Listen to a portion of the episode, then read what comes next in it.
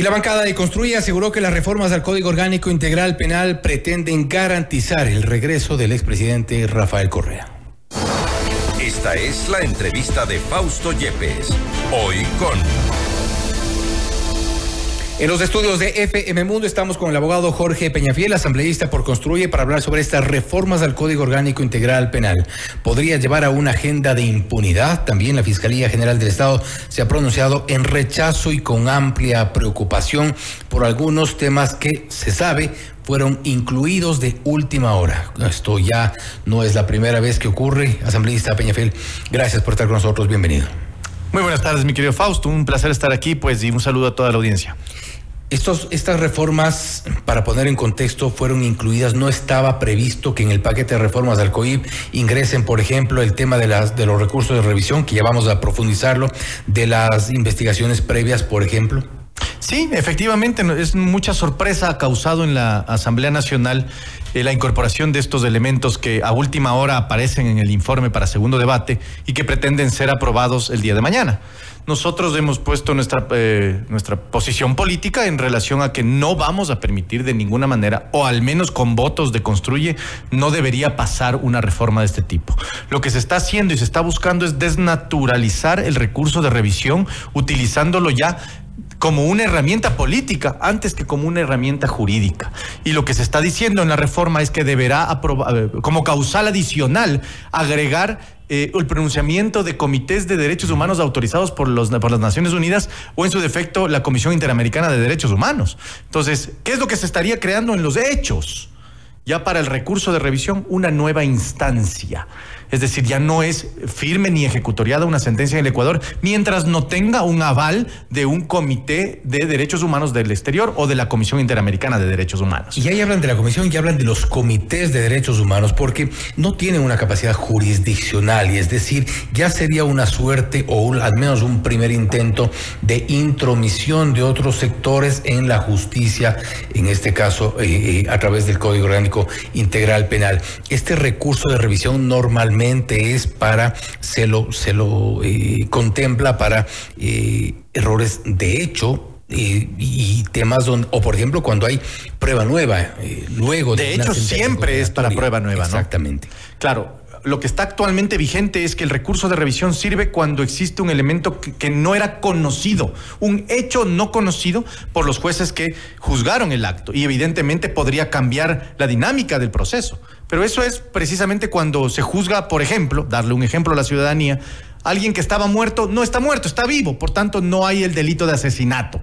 Para eso sirve el, recurso de revisión, para revisar una sentencia cuando hay un hecho que ha cambiado que, o que no se conocía en el momento del juzgamiento y que existe en este momento. Con esta, eh, con esta reforma, con esto que han incluido de último momento presumimos desde la bancada de la Revolución Ciudadana con alguna intención y muchos juristas se han pronunciado en ese sentido también. Esto tiene una dedicatoria, es decir, el recurso de revisión que es el último que le quedaría, por ejemplo, en el caso Sobornos al expresidente Correa. Sí, efectivamente, nosotros creemos que hay una intencionalidad política sobre el tema. Es decir, están utilizando la reforma al Código Orgánico Integral Penal, que en principio tiene elementos positivos, y hay que decirlo, el endurecimiento de penas, el tema de eh, eh, el mejoramiento de las condiciones para juzgar más dinámicamente a los delincuentes, eh, la eliminación de beneficios penitenciarios, entre otros, pero nos ponen este elemento de, última hora. Y con eso lo que se está buscando es beneficiar a ciertos delincuentes. Sin duda, esto abriría la puerta a que todos los delincuentes estén buscando en, las, en los comités de derechos humanos del extranjero cualquier salvedad o posibilidad de, de, un informe, Un informe de un comité de derechos humanos cualquier análisis, una investigación donde se presuma una vulneración de derechos. Donde se presuma y donde se revise lo que han hecho los jueces que son jurisdiccionales en el Ecuador. O sea, es muy grave la situación, porque estamos ante la revisión de la justicia ecuatoriana por comités de dónde, de quién sabe dónde y además de conformados por quién sabe quién. Entonces, finalmente lo que se está haciendo es darle un, abrir un boquete en la institucionalidad ecuatoriana y en la seguridad jurídica ecuatoriana para permitir que la política incluya sus designios y eliminar las, eh, las sentencias ejecutoriadas y en firmes que actualmente están vigentes, ¿no? Es decir, jugarse una carta adicional, porque ya hubo una sentencia, hay una sentencia ejecutoriada, que es más, de paso, dicho sea de paso, no, no se ha cumplido tampoco en su totalidad. Muchos de los sentenciados en casos sobornos no han pagado la reparación integral del Estado. Así es, y eso evidencia que esta acción que están pretendiendo hacer desde el correísmo y desde otros sectores, entendemos, allegados a ellos, es eh, permitirle la candidatura al expresidente Correa en base a, la sentencia de sobornos. Revisar la sentencia de sobornos y asegurar una victoria en esta sentencia.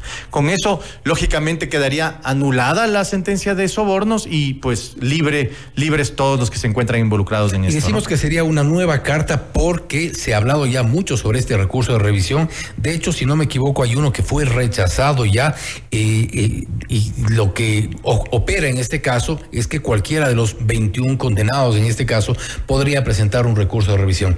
Aparentemente no encontraron prueba nueva, no hay manera de llegar a este recurso de revisión e intentan ponernos esto en las reformas del COIP. Claro, al abrir este boquete, es decir, al permitir que una de las causales del recurso de revisión sea la, el informe o pronunciamiento de un comité de derechos humanos del extranjero, lo que se está haciendo es vulnerando el principio de territorialidad que consta en nuestra constitución y en nuestra función judicial. Obviamente, lo que va a causar es que se utilice esto políticamente para eliminar las sentencias a dedo. Es decir, identificar un comité amigo en el extranjero, pedirle que se haga un pronunciamiento al respecto, presentar un recurso de revisión y como estaría, como está redactada la norma, no habría posibilidades de negarlo, porque ya eh, la revisión de los derechos humanos lo está realizando desde el extranjero. En, los hechos es crear una instancia adicional por encima de la Corte Nacional de Justicia. Y sobre esto eh, mostró su preocupación la Fiscalía General del Estado. Dice en el comunicado que ha sido ya publicado esta tarde, dice, no solo van en contra del sentido y finalidad misma de este recurso, sino que además irrespeta la institución de cosa juzgada cuya decisión únicamente admite reforma en circunstancias excepcionalísimas, pues si, sin su procedencia, todo el sistema de justicia y sus decisiones perderían valor abriendo la posibilidad de que todo delincuente con sentencia condenatoria ejecutoriada sea puesto en libertad y ese es el mayor riesgo.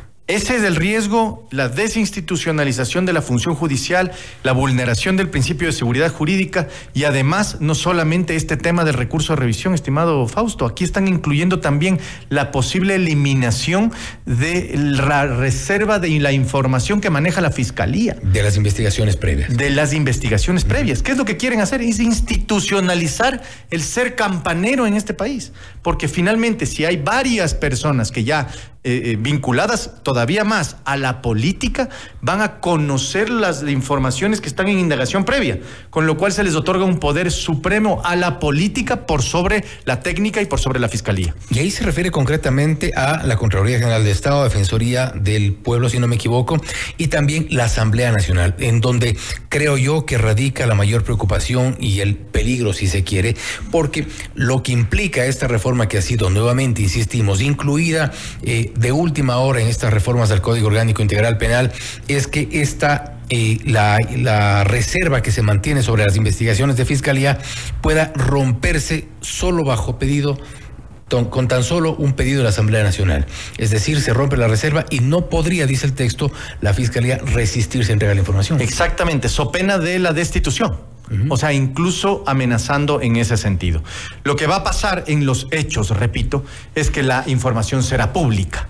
Aparecerá mágicamente en las redes sociales y la gente conocerá. Todos, buenos y malos, indagados o no indagados, de todas las acciones que esté realizando la, Fiscalía General del Estado. Con lo cual, el factor sorpresa que ha permitido la lucha contra la impunidad, la lucha contra la delincuencia organizada, que actualmente la señora Fiscal General del Estado ha llevado a cabo, se eliminaría del todo. Porque ya ese factor sorpresa ya no, ya no existiría. La información sería de todos y por ende ya no habría la capacidad para poder sorprender a los delincuentes en sus casas y evitar que fuguen. No podríamos tener acceso, por ejemplo, a los chats de Leandro Norero, no podríamos tener acceso eh, a, a, este tipo de información que se mantiene o se ha mantenido en sigilo en la, en la, fiscalía. Exactamente. Y lo que es peor, va a, se, le da ese poder a la política, mi querido Fausto, que ese es un mensaje tremendo.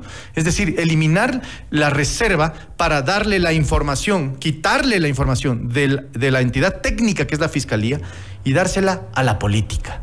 Es decir, la política manejando los actos de, de, los delitos que se cometen en el Ecuador y encima más de las posibilidades de fuga de los delincuentes. ¿Hay una agenda de impunidad? Sin duda alguna. Yo creo que esta es una de las demostraciones más claras y fehacientes de que la impunidad tiene su agenda y está ejercitándose, ejerciéndose en este momento en todas las instancias, desde la Asamblea Nacional con este tipo de, acciones y pues desde todas las instancias como lo hemos visto en el caso Wilman Terán, en el caso de la función judicial, lo hemos visto en el Consejo de Participación Ciudadana y Control Social, entre otras entidades. ¿no? ¿No se puede analizar aquí un acuerdo eh, con el gobierno a cambio del IVA eh, dejar pasar esto? Bueno, eh, yo creo que el gobierno tiene que pronunciarse. Y si no se pronuncia, tendremos que ver mañana su votación. Pero al menos lo que es la bancada del Movimiento Construye y la bancada de Social Cristiana, que expresó ya su opinión en un comunicado, está clara la posición. Es decir, no eh, no aprobarían esta, esta reforma del Código Orgánico Integral Penal. Obviamente hay que ver qué dice el, el oficialismo el día de mañana y si no, pues en un pronunciamiento sería bueno escuchar cuál es su opinión, ¿no? Otro de los temas que ha mostrado preocupación la Fiscalía General de Estado, por ejemplo, dice en el comunicado, también se pretende obligar a la Fiscalía a archivar investigaciones previas cuyos delitos aún no han prescrito su pena de sanciones a los titulares de las acciones penales públicas, sin tomar en cuenta que existen investigaciones que implican un tiempo mayor a uno o dos años y olvidando que el artículo 195 de la Constitución de la República otorga la titularidad de la acción penal.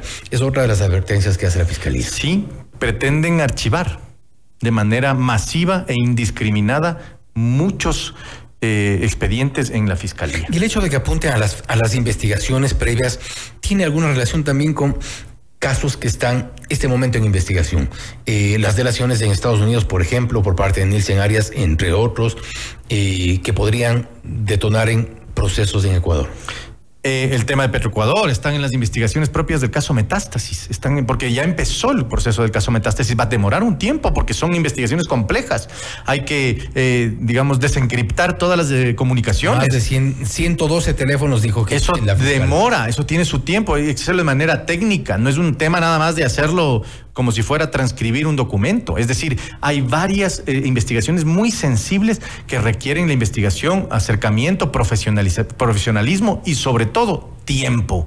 Porque sin tiempo la Fiscalía no va a poder ejercitar su acción y el ejemplo que han venido dando desde el principio de esta administración de fiscalía, ¿no? ¿Quién generó la alerta de, esta, de este, eh, de estos textos incluidos de último? Eh, lo hemos revisado nosotros en la bancada y nosotros del día de ayer revisando los, eh, los elementos que estaban, porque estábamos preparando la posición del movimiento dentro de la bancada para podernos presentar el día de mañana. Y revisando, hemos, nos hemos dado cuenta de esto y obviamente se alerta a, todo, a toda la ciudadanía, ¿no? ¿Cuál es la advertencia? ¿Cuál es eh, la, la, posición que presentarán ustedes mañana? Nosotros nos vamos a presentar con. oponerse, ¿cuál es Hay tres caminos, mi querido Fausto. Uno es del archivo total de la ley. Ante, ante una moción presentada en ese sentido. El segundo camino es la eh, revisión de los, de los de los textos de nuevo en la comisión, es decir, regresarle a la comisión para que revise los textos y los elimine. Y la tercera opción es la aprobación, que ese también es, una, es un camino que está allí en el escenario. No será con votos de construye, pero al menos está allí, ¿no? Sin duda alguna. En principio, la intención de las reformas tenían que ver con garantizar la seguridad, atacar a la inseguridad. ¿Se está deslegitimando?